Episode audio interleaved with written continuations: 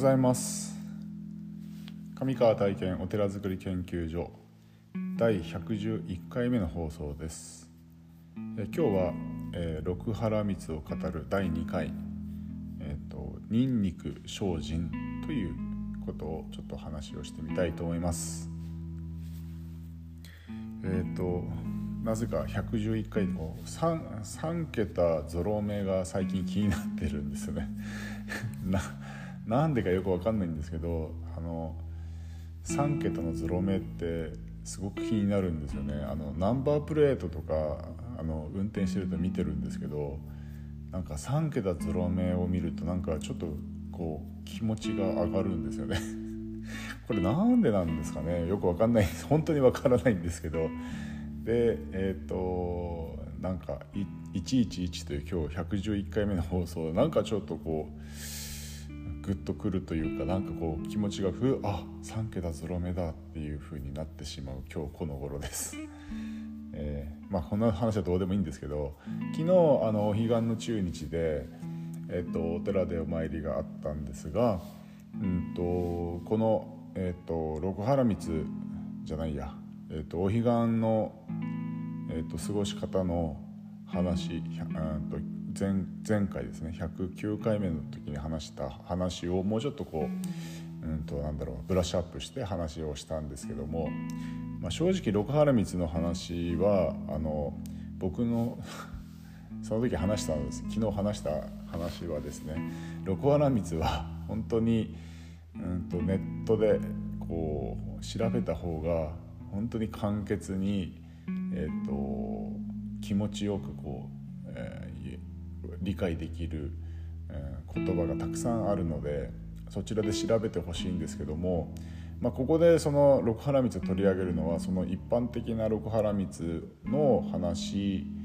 よりもなんだろう一歩二歩こう一歩二歩よくわかんないんですけど僕が思う六原光を語った方が面白いかなというふうに思っていて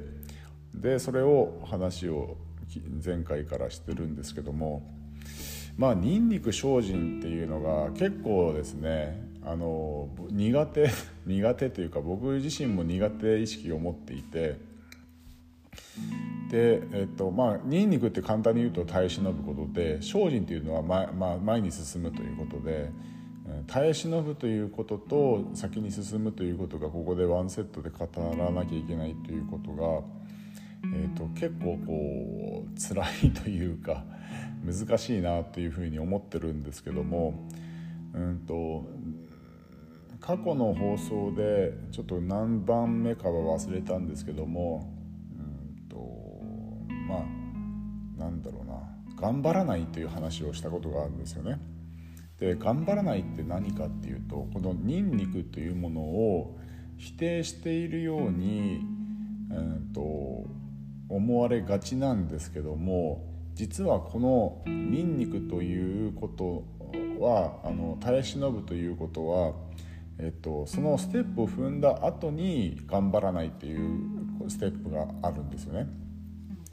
そもそも頑張らなくていいというのは頑張った経験をしたことがある人が言えることであって頑張った経験がない人が言えることではないんですよね。で、えー、頑張らなくていいっていうのはあの無条件に頑張らなくてはいいじゃなくて、えーと、頑張った経験を持ってる人が、えーと、その、えーと、と辛さとか苦しさとかを理解した上で理解で経験した上でだから頑張らなくていいんだよというふうに言えることなんですね。だから最初から頑張らなくていいわけではなくてうんとその頑張るということを経験した人が経験した経験し尽くした人が言えることが頑張らなくていいんだよなんですよね。うんとまああのなんだろうなよくこういうこの話をすると相田光雄のがあの人間だものみたいなね人間なんだから頑張らなくていいんだみたいなあ 人間だからしょうがないんだみたいなようなことで短絡的に語られることではなくてああの詩を読んで見てグッとくる人っていうのはやっぱり頑張った経験がある人がグッとくるんですよね。だからその辺りをちょっとこう勘違いされては困るなというふうな思いがちょっと起こってきていてうんと無条件っていうかで頑張ら頑張らなかった人っているのかなっていうようなそういうあの僕の中での疑問も起きてきて必ず人間ってどっかのタイミングで、まあ、そのそれは人それぞれ違うのかもしれないけれどもなんか頑張ってるんですよ。なんかなんだろうな若い若い頃わかんないんですけど若い頃僕は僕らの時代は例えば僕は勉強できなかったから例えば、うん、野球部に入って部活を頑張って運動を頑張っていたっていう経験があったりとかあまり報われなかったんですけど そういうなんかなんかまあ別に勉強でもいいし、まあ、学生時代の話を言うとなんかこう何でもいいんだけどもなんか頑張ったっていう、うん、経験って、うん、人それぞれあると思うんですよね。でなぜ頑張れるのかっていうと、えー、その頑張れるのかっていうのは耐え忍ぶこととそのこの次のある話にある精進ですよね。えーと、一歩ずつ進んでいくことにこう、うん、ベクトルを向けるというかね方向性をそこそっちの方に向けるというのは耐え忍ぶこととその、うん、耐え忍ぶ先にあるのはその精進なんですよね。ニンニクと精進て耐え忍ぶっていうのは自分ができないからもうちょっとこのえっ、となんだろう耐え,、うん耐え忍ぶことによってちょっと踏ん張るっていうイメージとなぜ踏ん張るのかっていうと一歩二歩前に進みたいからということだと思うんですね。それが精進なんですよね。だからこのニンニクと精進っていうのは結構ワンセットになってるのかなというふうに思っていてあとはその心の持ちようというかね苦手だから耐え忍ぶのかそれとも先に進みたいから耐え忍ぶのかっていうところにも、うん、とかかってくるのかなっていうふうに思うんですよね。でえっ、ー、とまあ多分ネットとかで六原光を、うん、調べると出てくるのが、うんと、人のためにとか、えー、耐え耐え忍ぶこともね何かこう成し遂げたいから精進するとか多分そういう、うん、結構ポジティブな言葉が出てくると思うんですけども、うん、人の気持ちって、うんと、その辺りが、うんと、なんだろうな、うん、結構揺れ動くじゃないですか。その調子のいい時は、えーと、耐え忍ぶこともできるし精進することもできるけど調子の悪い時なんだろう気持ちが乗らなかったりとか何かこう嫌なことが続いたりとか、うん、うまくいかないことが、うん起こった時ってニンニクも精進もできないんですよね。そのできないっていう状況をそのポジティブな、うん、とことにで置き換えられてしまうとあやっぱり自分は無理なんだなって思うんですよね。だから六原光って結構、うん、なんだろう僕もこうなんか見てるとこう厳しい言葉に見えるんですよね。で仏教そこで仏教のそういう教えから離れてしまうのはちょっと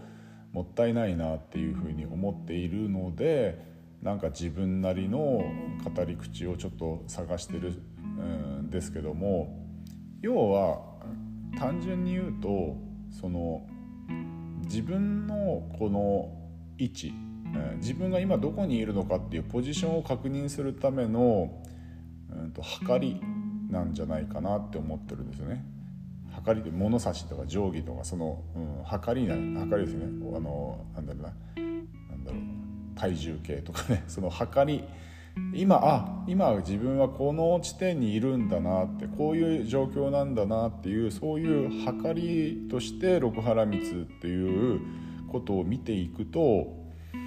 あ今自分はそういうことに、うんと、を受け入れられる。あポジティブに捉えられる。今自分の心持ちなんだ心のありようなんだなっていうふうに見るとかあ今なんかちょっと辛いな苦しいな。あそっか自分の心って今ちょっとそういうことがしんどく感じる心なんだなとか。でそういうふうに見るとあのこの六原光自体もなんかこう自分の人生に一かすことができるというかね、うん、そういう、うん、捉え方というか切り口で、えーと、見ていくとしんどくない。僕自身がしんどくないように、えーと、なんだろうこういうことを見ていく必要があるなというふうなことをちょっと今回語りながら感じて感じてしまったんでその部分もちょっと告白して えしまいました。はい、なのでまあ六原光はあの素晴らしい教えですし、えっ、ー、となんだろうそれが実践できるとあの本当にいいことだなとは思うんですけどもそれが、うん、と仏教の全てというかね、うんと、そうしなければ仏教徒とは言わないんだということではなくて、うん、ちょっとこうなんだろうな。ちょっとこうはそういう枠から外れた見方をすると,、うんと、自分の定点観測の今はどういう状況にあるんだろうかっていうなかなか自分自身で客観視できないので客観視するためのツールとして道具として使う、うん、とあのこの六原光自身ももうちょっと見え方が変わってくるのかなというふうに、えー、と思いました。うん、次は禅情知恵ですね。まあこの辺りももうちょっと今日一日考えて明日の朝語れるように、えー、努力精進ニンニク精進したいと思います。はい。今日も一日素晴らしい日をお過ごしください、えー、お祈りしております。ありがとうございました。